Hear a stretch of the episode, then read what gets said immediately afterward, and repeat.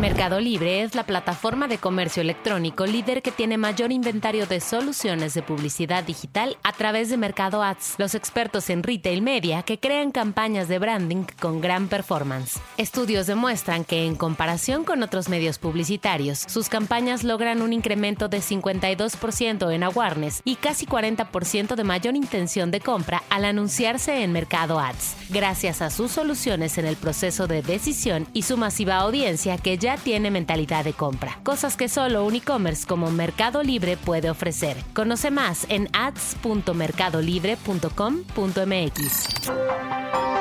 Grupo Expansión. La revolución del capital humano, es decir, de nuestro trabajo, está por llegar. En México se debate una nueva norma que de aprobarse impactará la vida laboral, porque incorpora nuevas formas de colaborar en una empresa y además demanda nuevas aptitudes. Hoy, en Cuéntame de Economía, hablaremos sobre la transformación radical que viven los recursos humanos en el mundo y de sus repercusiones en nuestra vida productiva. Cuéntame de economía. La actualidad de la vida económica de México y el mundo sin tanto rollo. Cuéntame de economía. Hola queridos podescuchas, espero que la estén pasando muy pero muy bien y tengan toda la actitud ganadora para iniciar sus actividades esta semana. Y como ya saben que en Cuéntame de Economía nos consentimos en extremo, hoy les vamos a regalar boletos para nuestro Expansión Summit 2022, el evento lleno de headliners hablando de finanzas, economía y política. ¿Qué hacemos cada año aquí? en expansión. Así que no se vayan porque al ratito les vamos a decir cómo se los pueden llevar. Además, les hemos traído un tema y una invitada de lujo que nos hará reflexionar sobre nuestro futuro profesional. Pero antes, quiero decirles que mi camarada en este episodio es ni más ni menos que el buen José Ávila. Hola Pepe, ¿cómo estás? ¿Qué dice la buena vida? Hola, ¿qué tal Alex? Hola, ¿puedo escuchas? Espero que estén ustedes muy bien. Yo les cuento que estoy sufriendo un poquito por las lluvias, ya pensando en cambiar el auto por una trajinera porque ha estado medio mortal esto del señor Tlaloc y la caída de agua. Pero bueno, de ahí en fuera todo bien. Y como dices Alex, este programa es especial porque pues queremos aprender a ocuparnos en aprovechar la revolución que viven las áreas y el personal de recursos humanos en prácticamente todo el mundo.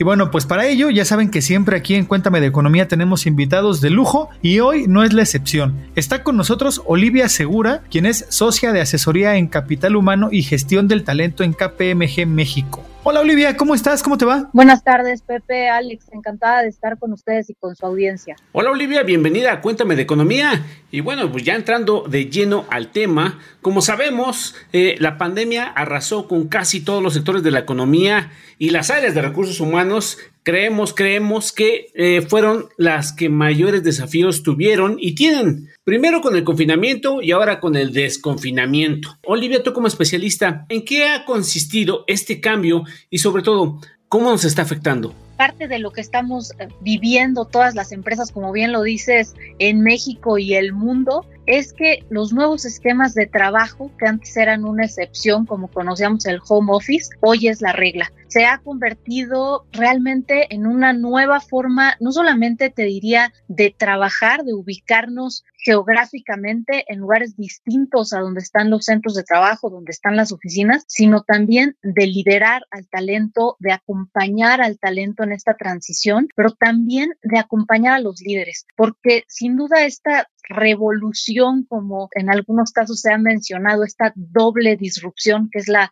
transformación digital por un lado y también esta pandemia que estamos viviendo todavía, pues ha requerido que todos como personas colaboradores, líderes de negocio, líderes de empresa, directivos, tengamos que resetearnos y realmente volver a pensar cómo podemos, desde esta nueva realidad que estamos viviendo, seguir aportando en nuestras organizaciones, seguir contribuyendo a la, a la construcción de esta nueva realidad y también ayudar a que aquellos que les está costando más trabajo la evolución por este rezago digital, por esta deuda digital que en algunos casos tienen nuestras empresas, algunas empresas que no tenían este esquema de trabajo a distancia, que no tenían la infraestructura como equipos portátiles, laptops, etcétera, pues realmente están teniendo un reto mucho mayor, Alex y Pepe, y que esto, pues es, es, algo que no va a ser de un día para otro, es una evolución, es un proceso evolutivo, pero creo que la mentalidad, la mentalidad de todos, de líderes y colaboradores, va a ser fundamental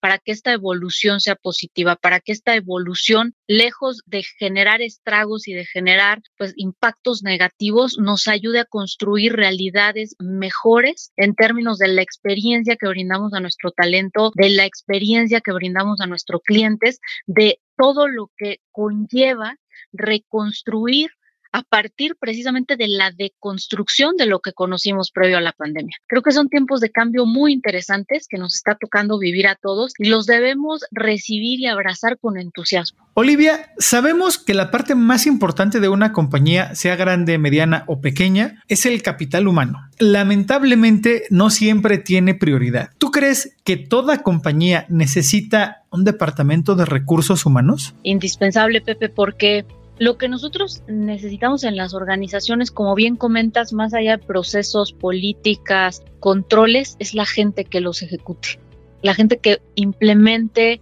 la tecnología que vamos a utilizar para brindar nuestros productos, nuestros servicios a los mercados que atendemos. Es fundamental contar con este equipo especializado que es recursos humanos o capital humano o el equipo de personas, como lo llaman en algunas empresas, que esté velando precisamente por la experiencia que vive el talento por las necesidades que tiene el talento, por las habilidades que requiere desarrollar en esta transformación digital que se está viviendo de forma acelerada y que incluso ya vivíamos previo a la pandemia y que no necesariamente esas brechas de skills, esas brechas de habilidades se habían subsanado, se habían cerrado y que hoy más que nunca es importante que esta área de recursos humanos, de capital humano y gestión de talento ayude, ayude a la fuerza laboral a evolucionar, a generar aquel capital de conocimiento que nos va a permitir subir no solamente a nuevas generaciones, sino también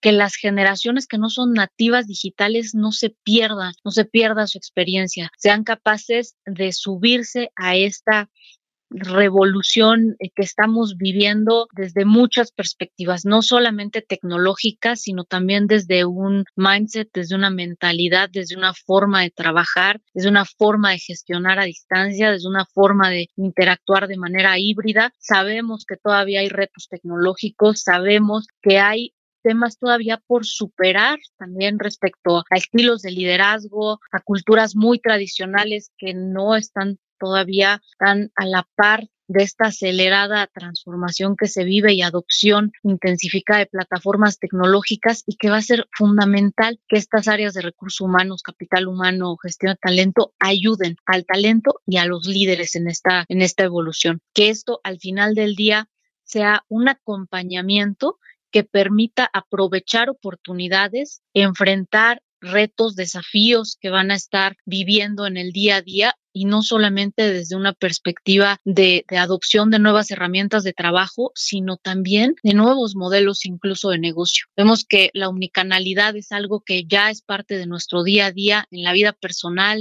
también en cada vez más en las empresas, ¿no? Donde sabemos que comprar por diferentes medios, productos, servicios, recibirlos también como consumidores, pues es algo ya de nuestro día a día y que vienen todavía retos mayores, pero que también se pueden convertir en oportunidades muy interesantes para las empresas y para el talento, como es la adopción de un entorno laboral como es el metaverso, eh, adopción cada vez más les diría, intensificada de herramientas, pero que va a conllevar esta capacitación, este upskilling en temas de ciberseguridad, en temas de protección de la información, de protección de datos. Sabemos que la tecnología ha avanzado mucho más rápido y desafortunadamente también los, los delincuentes del ciberespacio donde sabemos que llevan la delantera en muchos casos como varias, varios estudios lo han demostrado y que a raíz de la pandemia pues se han intensificado este tema de fraudes, de suplantación de, de identidades. Y les podría decir que recursos humanos aquí también tiene un, una gran tarea, una asignatura que todavía está en curso, que es ayudar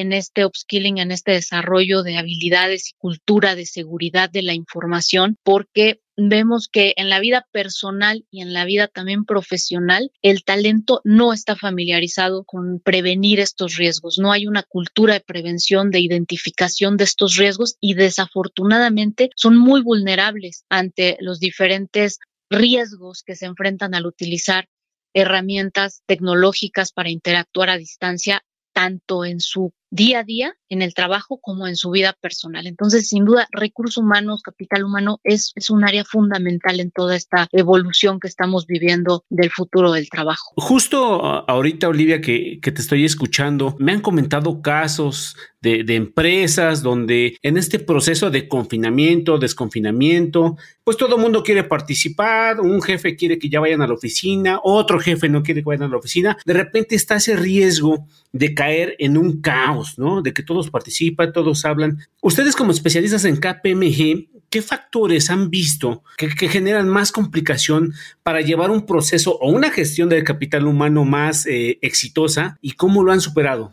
Alex Pepe les diría que es la alineación de una visión futura de cómo se está identificando y visualizando las nuevas formas de trabajo que los líderes estén de acuerdo, que compartan una visión, que las políticas y los lineamientos se definan en función de esa visión, va a ser crítico. Porque como bien dices y lo hemos visto en diferentes empresas, el, todo mundo opina, muy bien apuntas, todos tienen una percepción distinta de cómo debieran retomarse las actividades en formatos híbridos, en formatos a distancia, formatos presenciales y esta, digamos, choque de visiones es lo que confunde al talento y tampoco deja muy claro a recursos humanos, a, a los profesionales de gestión del talento, cómo es que pueden apoyar porque empiezan estas guerras de egos de quién debe definir una forma de interactuar, una forma de estar en la empresa ya con estas nuevas condiciones, no hay esa alineación y nos damos cuenta que es precisamente desde la cúpula hasta los niveles, eh, les diría, más básicos de una empresa que se permea esta desconexión entre lo que se visualiza hacia el futuro como un objetivo de la empresa y la forma en la que se va a llegar a ese objetivo, la forma en la que se va a trabajar, la forma en la que van a interactuar con colegas, con clientes, con socios de negocio, con proveedores, etcétera. Es importantísimo esa alineación para que podamos partir todos de un punto en común, de un punto de partida en común y de una visión común respecto a ese futuro del trabajo en cada una de las organizaciones, Alex Pepe. Y que no tiene nada que ver con el tamaño de la empresa, ¿verdad? Porque luego el trabajador eh, se queda en medio escuchando chinga, quién le hago caso? ¿No? Le hago caso a A y ya se enojó B, le hago caso a B y ya se enojó A, ¿no? Son cosas que en verdad suceden. Creo que en una organización, así como en una familia, se requieren directrices claras cómo se deben hacer las cosas, cuáles son las reglas del juego, cuáles son los lineamientos y sobre todo ahora que realmente esta disrupción impactó, por ejemplo, temas tan básicos como la hora de la comida dónde va a estar la gente, van a tener un comedor, no van a tener un comedor, va a haber cafetería, no va a haber cafetería, si están en casa, qué hora pueden comer, cuáles son los horarios de entrada, cuáles son los horarios de salida, se espera que vayan a la oficina un día, se espera que estén todo el tiempo a distancia, realmente la interacción con clientes, con proveedores, con el mismo equipo de trabajo, qué es lo que requiere, qué es lo que más beneficia, dónde es que se están viendo pues los mayores beneficios y oportunidades en esos esquemas de trabajo. Hay que tener esto muy claro, Pepe, porque al final del día sabemos que aspectos muy, muy básicos son los que pudieran estar detonando estrés, ansiedad, como bien dices, confusión de a quién obedezco, qué hago, voy, no voy, todos quieren algo distinto. Y creo que esta claridad es responsabilidad de, de los líderes de negocio, que la demos a nuestros equipos de trabajo y también de que recursos humanos, que gestión de, de capital humano nos apoye en esta, en esta gestión del cambio. Creo que va a ser fundamental, fundamental la coordinación tanto de líderes funcionales que están en el día a día en la operación del negocio y de líderes de recursos humanos que de manera coordinada escriban estas nuevas reglas del juego y las comuniquen a toda la empresa. Creo que no debemos obviar ciertas definiciones porque las reglas del juego han cambiado, han cambiado pero no han sido definidas tampoco. ¿Cuáles son esos nuevos lineamientos? ¿Cuáles van a ser esas nuevas definiciones? ¿Qué está bien? ¿Qué está mal? ¿Qué se espera? ¿Qué va a ayudar a, las empresas a, llegar a sus objetivos? ¿no? Y, y creo que en la medida también en que las personas que trabajan en una empresa, así como les decía, una analogía, eh, en el caso de las familias, pues hay, hay reglas que se conocen, hay definiciones que son muy claras para todos, valores y comportamientos que son compartidos y que deben quedar muy claros y establecidos en las nuevas políticas de la empresa, en los nuevos lineamientos, en los nuevos procedimientos, el qué hacer, qué no hacer, la flexibilidad, les diría Pepe Alex, que ha cobrado sin duda una relevancia muy importante en lo que pide el talento. El talento cada vez quiere tener más libertad de estar en un lugar, de tener horarios flexibles, etcétera. Pero, ¿qué es flexibilidad? Qué es flexibilidad para la empresa, qué es flexibilidad para el colaborador. Lo vemos ahora con el proyecto de norma 037 para regular el trabajo, en donde se establece, por ejemplo, que se puede tener uno o más lugares donde, donde la persona esté teletrabajando, ¿no? O sea, no se confina a un, sola, un solo lugar como antes sabíamos que había solamente una oficina, ¿no? O que había distintas plantas, pero pues sabíamos cuáles son las instalaciones de la empresa. Hoy eso es algo que no ha sido claramente definido y que es importante también asegurar, como lo prevé esta norma, pues que las condiciones de salud, de seguridad en ese lugar que estén trabajando sean adecuadas, que tengamos esta mentalidad de prevención de riesgos, porque si bien las empresas pueden enviar una silla ergonómica, enviar o proporcionar una laptop, proporcionar todo aquello que se requiera para que una persona trabaje en condiciones de seguridad, pues tampoco queda muy claro qué va a pasar si la persona decide trabajar un fin de una semana en otra ciudad o regresar a casa de sus papás en algún estado, en alguna ciudad que no está donde, donde la empresa tiene las instalaciones. ¿Qué hace? ¿Se lleva la silla? ¿No se lleva la silla? Si requiere su equipo mantenimiento, ¿quién le va a dar el mantenimiento? ¿Dónde, dónde va a ser ese centro de atención? ¿Quién va a incurrir en los gastos de viaje si es que fueran necesarios. En fin, las reglas del juego han cambiado en muchos sentidos y es importante dar claridad. Digo, ahora les comparto estos ejemplos porque pudieran sonar como los más, los más sencillos, los más prácticos, pero por supuesto hay una complejidad mucho mayor en, en temas de seguridad social, en temas fiscales también, cuando hablamos de extraterritorialidad. Entonces, todo esto es parte de lo que recursos humanos, eh, los equipos de fiscal, los equipos de seguridad eh, laboral, de seguridad social, de relaciones laborales, deben consensuar, aterrizar con los líderes de negocio y ver realmente qué opciones tenemos en este nuevo esquema de trabajo, en estas nuevas formas de trabajo para comunicarlas al talento. Eso va a ser fundamental. Olivia, acabas de tocar algo muy, muy importante, justamente la norma oficial mexicana 037. Y como bien dices, tocaste algunos ejemplos que pueden sonar pues muy básicos, pero seguramente se van a dar. Y en ese sentido también hay que recordar a los podescuchas que bueno, esta, esta norma oficial pues aplicará en toda la República a los empleadores y centros de trabajo cuyos empleados hagan trabajo a distancia por más del 40% de las horas laborales de la semana. Pero ahí yo, yo te quiero plantear otros escenarios que seguramente se van a dar o que seguramente nuestros podescuchas y nosotros mismos ya nos hemos eh, preguntado. ¿Qué va a pasar, por ejemplo, con los... Eh, van a cambiar los puestos de trabajo, van a cambiar los sueldos y algo súper importante, ¿la empresa me va a pagar el Internet o ahí cómo se va a quedar en, en esta NOM? Gracias, Alexi. Efectivamente hay cambios que vienen a partir de este proyecto de NOM, que hoy todavía no está vigente. Es importante recordar que es un proyecto que ha sido sometido a consulta pública y que corrieron a partir del 15 de, julio, corrieron 60 días o están corriendo 60 días para recibir esos comentarios y hasta entonces será revisados y publicada posteriormente. Pero cambios importantes yo te diría que van a detonar a partir de esta norma es precisamente cómo se va a velar por esa seguridad y esa salud de los colaboradores, cómo todas estas aristas, vertientes, escenarios, pues debemos tenerlos claros y detallados en una política de teletrabajo, como bien dices, para todos aquellos colaboradores que estén más del 40% fuera del centro de trabajo y aspectos que mencionas, por ejemplo, el Internet. El Internet, desde que se hizo la reforma al artículo 311 de la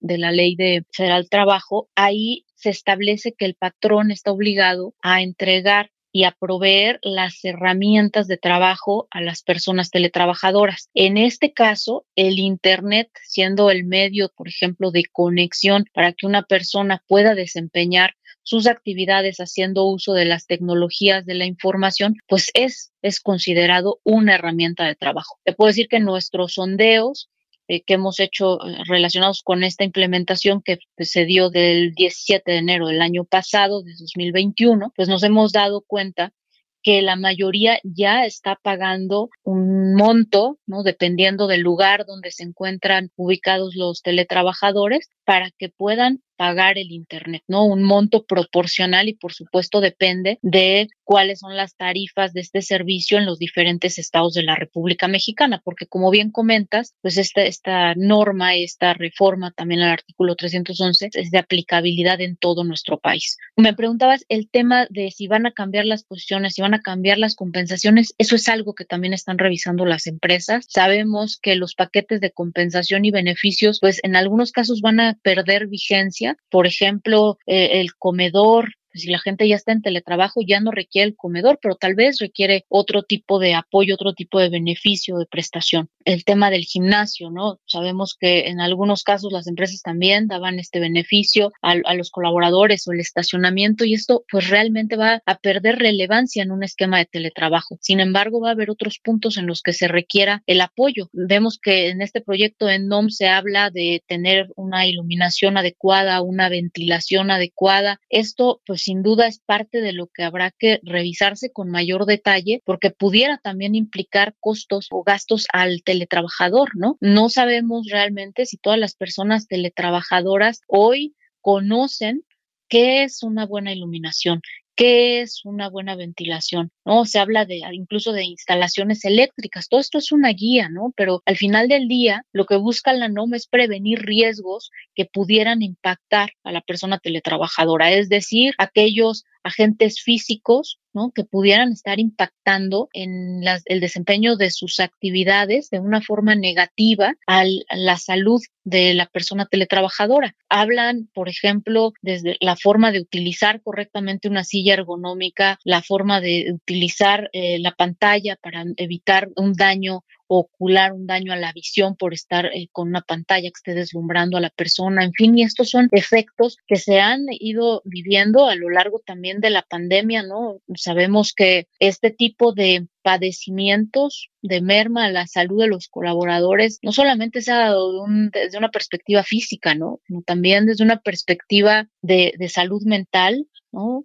Temas relacionados con el insomnio por estar todo el tiempo con una luz directa en los ojos, en fin, que cambia los ciclos del sueño, otros temas asociados también a la depresión, a la ansiedad, que pudiera estar generando estar sin este contacto social con los equipos de trabajo y en los momentos de confinamiento más estrictos, pues también con familiares, amigos, en fin, todo esto va a ser aprender a, a identificar riesgos y a concientizar a la fuerza laboral de cómo puede identificar y prevenir estos riesgos, sobre todo con un enfoque de corresponsabilidad, porque no va a que una empresa entregue las herramientas de trabajo, como es la silla ergonómica para temas de riesgos ergonómicos, o que dé clases de yoga o sesiones de meditación, etcétera, o incluso proporcione una lámpara, etcétera, adecuada para que se, se tenga una iluminación apropiada en el día a día sino también el uso que le den las personas teletrabajadoras. El que tengan la silla no significa que la van a usar correctamente, el que tengan este tipo de, también de actividades para mejorar la salud mental tampoco significa que las vayan a utilizar o que vayan a asistir. Toda esta capacitación pues se va a brindar como una de las obligaciones que se prevé en este proyecto de norma. Sin embargo, no solo es recibir la capacitación, sino ponerla en práctica y también que los líderes permitan ponerla en práctica, ¿no? Sabemos que el derecho a la desconexión es uno de los temas que del que se habla también desde la reforma del artículo 311 para evitar desde una perspectiva de género que haya una falta de conciliación entre la vida personal y el trabajo, ¿no? El que no existan horarios extendidos por estar en casa, que la gente no tenga eh, pues ya un momento realmente de, de desconectarse, de salir, de, hacer otras actividades y todo esto va a tener sin duda un componente cultural muy importante, Pepe Alex, para tomarlo en cuenta en las empresas. Ya decía yo que no me había vuelto más dormilón, ya descubrí que se, que se alteraron mis ciclos de sueño y bueno, pues escuchas esta plática con Olivia Segura, socia de asesoría en capital humano y gestión del talento de KPMG México. Está muy, muy interesante, pero antes de continuar, vayamos a un paréntesis. Paréntesis. Series, documentales, libros, películas, música, videos, exposiciones, foros y mucho más, pero siempre de economía. Hola, podescuchas. Esta semana tenemos la mejor recomendación para quienes están interesados en el mundo de los negocios y no solo eso, tenemos pases gratis. Se trata del Expansión Summit, un eventazo que reúne a grandes personalidades que comparten sus ideas y sus conocimientos y tendrá participación de expertos nacionales e internacionales como cada año. Solo para que se den una idea, les cuento que este año estará Nuriel Rubini, uno de los economistas más respetados en todo el mundo, sobre todo en las altas esferas de los negocios, las finanzas, la economía, la política. Bueno, él va a estar en el Summit. Es conocido como el Doctor Doom por sus acertadas, aunque bastante catastróficas predicciones. Se dice que es más atinado que los Simpson. Bueno, este año el tema del foro de negocios más importante, el Expansión Summit, es reinvención sostenible. Y se van a tocar temas como consumo responsable, la revolución en el mundo del trabajo, habrá ponencias sobre liderazgo, transformación de negocios tradicionales, el futuro empresarial en México, entre muchos otros. Si nunca han visto alguna edición del Expansión Summit, les recomiendo que no se lo pierdan este año. Y si ya han vivido esa experiencia, bueno, no tengo más que decirles que este año también va a estar increíble. Será del 12 al 14 de septiembre, con dos días de eventos digitales y uno 100% presencial. La forma de registrarse es entrando a expansión.mx diagonal summit-2022. Ya saben que summit se escribe S-U-M-M-I-T. Ahora, el evento presencial, como les decía, cuenta con figuras súper relevantes en materias de negocios. Tiene un costo.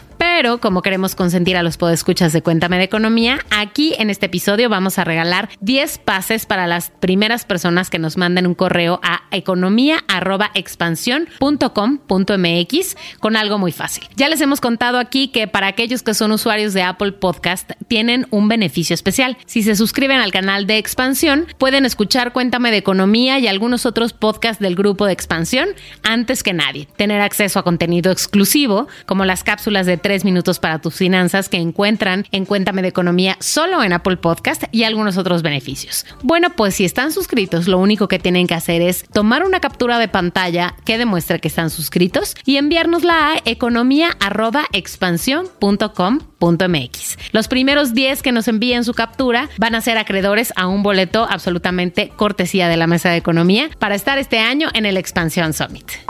Hola, escuchas, yo soy Leo Luna y, a ver, Díganme ustedes, estoy seguro de que les interesa conocer los malabares de cómo los grandes personajes han cambiado la economía del mundo. ¿A poco no? Pero a veces no sabemos cómo conocer estas historias de forma práctica. Bueno, pues les cuento que hace un par de meses que soy casi adicto a los audiolibros de Script y justo empecé por la biografía de Barack Obama. Pero ya me seguí con otros grandes, como Cartas de la presión de Nelson Mandela y otras biografías y memorias de Hillary Clinton. En fin, súper fácil tuve acceso a millones de libros digitales, audiolibros, revistas y más contenidos que se van personalizando con todo lo que te gusta y así es muy fácil elegir tu siguiente lectura o podcast. Usar Script es disfrutar el acceso a toda una biblioteca por menos del costo de un libro impreso. Lo único que tienen que hacer es ir a prueba.script.com diagonal economía para tener dos meses de suscripción por solo 19 pesos y desarrollar nuevas habilidades.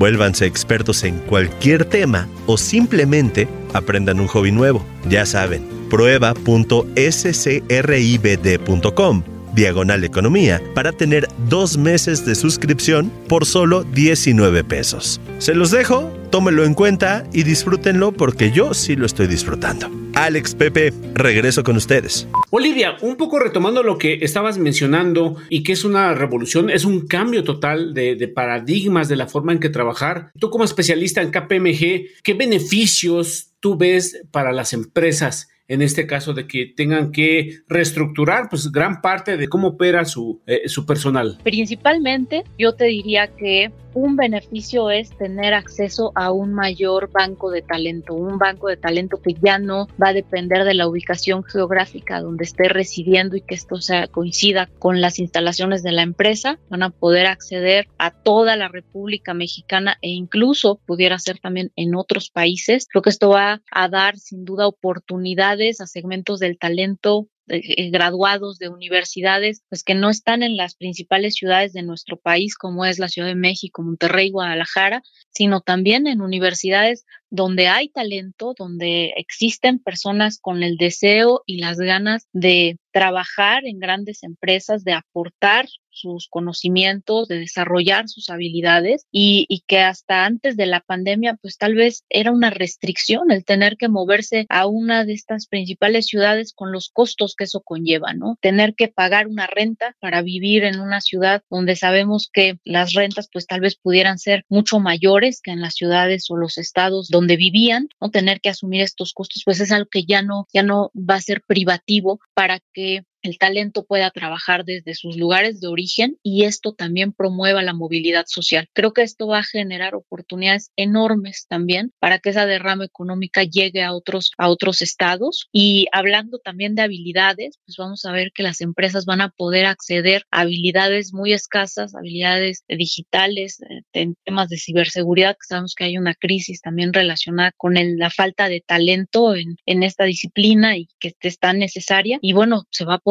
acceder a talento de otras latitudes, ¿no? Incluso fuera de México. Es importante también saber que hay que analizar desde una perspectiva fiscal, desde una perspectiva de seguridad social, qué es lo que aplicaría en estos casos, cuáles son las reglas que hoy pues todavía no han quedado muy claras para realmente llevar a la práctica estos beneficios. Otro beneficio muy importante es acceder a talento diverso, a candidatos que no tenían el perfil tradicional del que reclutaban las empresas y saber que hoy personas con algún tipo de discapacidad motriz que no podían trasladarse a una oficina, tal vez sin el apoyo de un familiar, de, un amigo que, que, los apoyara en estos traslados, pues hoy es una, una posibilidad poder trabajar desde sus casas. Eh, madres de familia que tal vez tenían un conflicto de agendas, un conflicto de, de poder llevar los niños en la mañana a la escuela, recogerlos en la tarde, etcétera, y que eso les impedía tal vez tener un trabajo de tiempo completo, porque no todas las empresas les podían dar esa flexibilidad, esos permisos,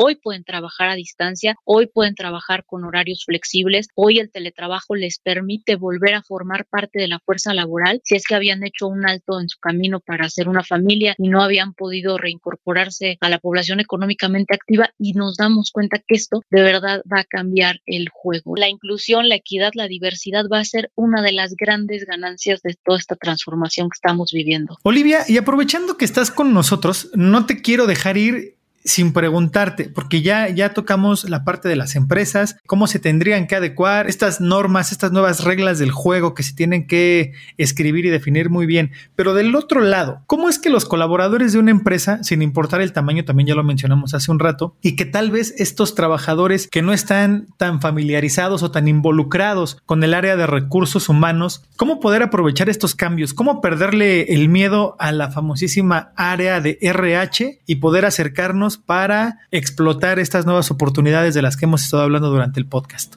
Pues creo que lo principal va a ser ver a recursos humanos como un aliado, no verlo solamente como un área o como un equipo que se va a dedicar a, pagar la nómina, a poner sanciones administrativas, a estar contratando y, tal vez despidiendo o tramitando renuncias, sino realmente verlos como un aliado estratégico. En todo el ciclo de vida de un colaborador, debemos tener la visión de que recursos humanos nos debe y nos puede apoyar y puede hacer una gran diferencia en la forma en la que estamos interpretando las necesidades, por un lado, del negocio, cómo las atendemos con nuestro talento, las necesidades de nuestros clientes, qué impacto tiene la experiencia que vive nuestro talento en la experiencia que ellos brindan a los clientes, la forma en la que les ayudamos a desarrollar las habilidades también a todos nuestros equipos de trabajo para que puedan estar a la altura del cambio que se vive a nivel tecnológico de habilidades también blandas, las llamadas habilidades como soft skills, que tienen que ver mucho con aquello que hoy nos diferencia todavía como raza humana, como habilidades humanas respecto a lo que hace la tecnología, a lo que pueden hacer los robots, a lo que se puede automatizar. Creo que va a ser fundamental que recursos humanos sea visto como este gran, gran aliado y estratega también en conjunto con los tomadores de decisiones de las empresas para definir cómo es que se van a ir cerrando estas brechas que existen hoy en cuanto a habilidades, que esas habilidades son las que van a permitir implementar las estrategias de negocio, las estrategias de transformación digital que tienen las distintas empresas y sobre todo que esto realmente sea llevado a la práctica de la mano de la experiencia de las personas, de la experiencia en el sentido de lo que viven en el día a día, de lo que la cultura, los estilos de liderazgo, el apoyo que reciben de su empresa les hace sentirse orgullosos de pertenecer a una organización, que se sientan identificados con ese propósito, que se sientan comprometidos con lo que van a desarrollar en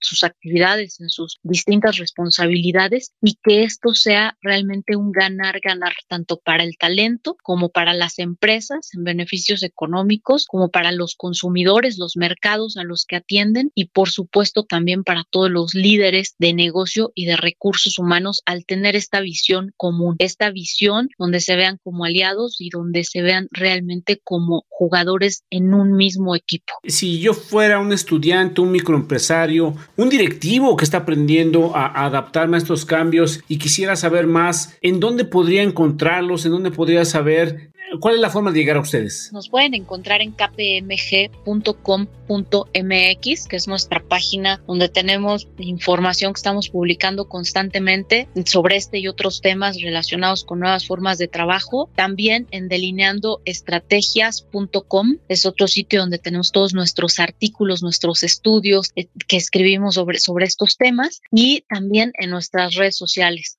Nos pueden seguir en LinkedIn, en, en YouTube, en Facebook, en Twitter como KPMG México y ahí también van a poder leer y recibir sin duda notificaciones de lo más reciente que estamos generando en estudios y diferentes reportes que hacemos a nivel local y a nivel global y pues nuestras opiniones también al respecto y cómo podemos aplicar todas estas recomendaciones y estudios en nuestro día a día como empresarios, como estudiantes, como tomadores de decisión y como todos los que conformamos hoy la economía de nuestro país. Pues así después de escuchar, ya escucharon, si ustedes quieren ser líderes de verdad, si quieren ser la sensación en sus reuniones, ya saben a dónde acudir. Y bueno, como todo lo bueno llega a su fin, este podcast ya está entrando en su etapa final, pero antes que nada, iremos a nuestra gustadísima sección de Cuéntame tus dudas, que Mónica Alfaro ahora se dedicó a investigar.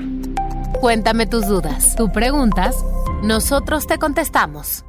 Hola, podescuchas, ¿cómo están? Soy Mónica Alfaro otra vez y hoy les vengo a contestar la duda de Luz Valderas que nos escribió en arroba EXP Economía en Twitter, enviándonos esta duda.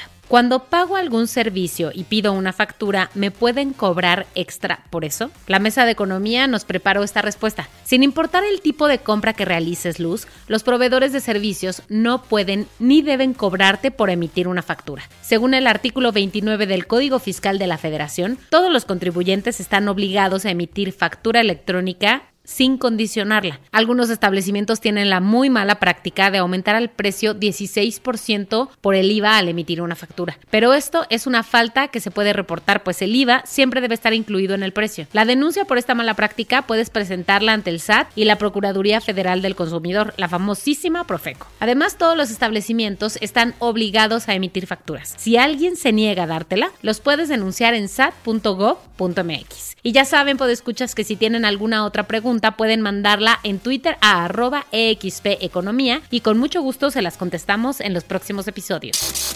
Por escuchas, no nos queda más que agradecer a Olivia Segura, socia de asesoría en capital humano y gestión del talento en KPMG México, por haber estado con nosotros y por compartir, por supuesto, su experiencia en este tema que es de verdad muy, muy importante para pues el agente económico más importante que existe, que es la empresa y también, por supuesto, que involucra a los trabajadores. Olivia, muchísimas, muchísimas gracias. Muchas gracias a ustedes. Pepe, Alex y a toda la audiencia de expansión de este maravilloso podcast. Encantada de estar con ustedes. Y bueno, pues escuchas, no me quiero despedir sin recordarles e invitarlos a que nos regalen sus comentarios sobre Cuéntame de Economía, que nos califiquen en la plataforma de audio o de video en la que nos escuchen y también que nos digan qué les gustaría, qué temas les gustaría escuchar y que tratáramos en futuros episodios. Ya lo saben, soy Pepe Ávila, no me queda más que agradecerles, sean felices, buena vibra y hasta la próxima. Cuéntame de Economía, un podcast de Grupo Expansión.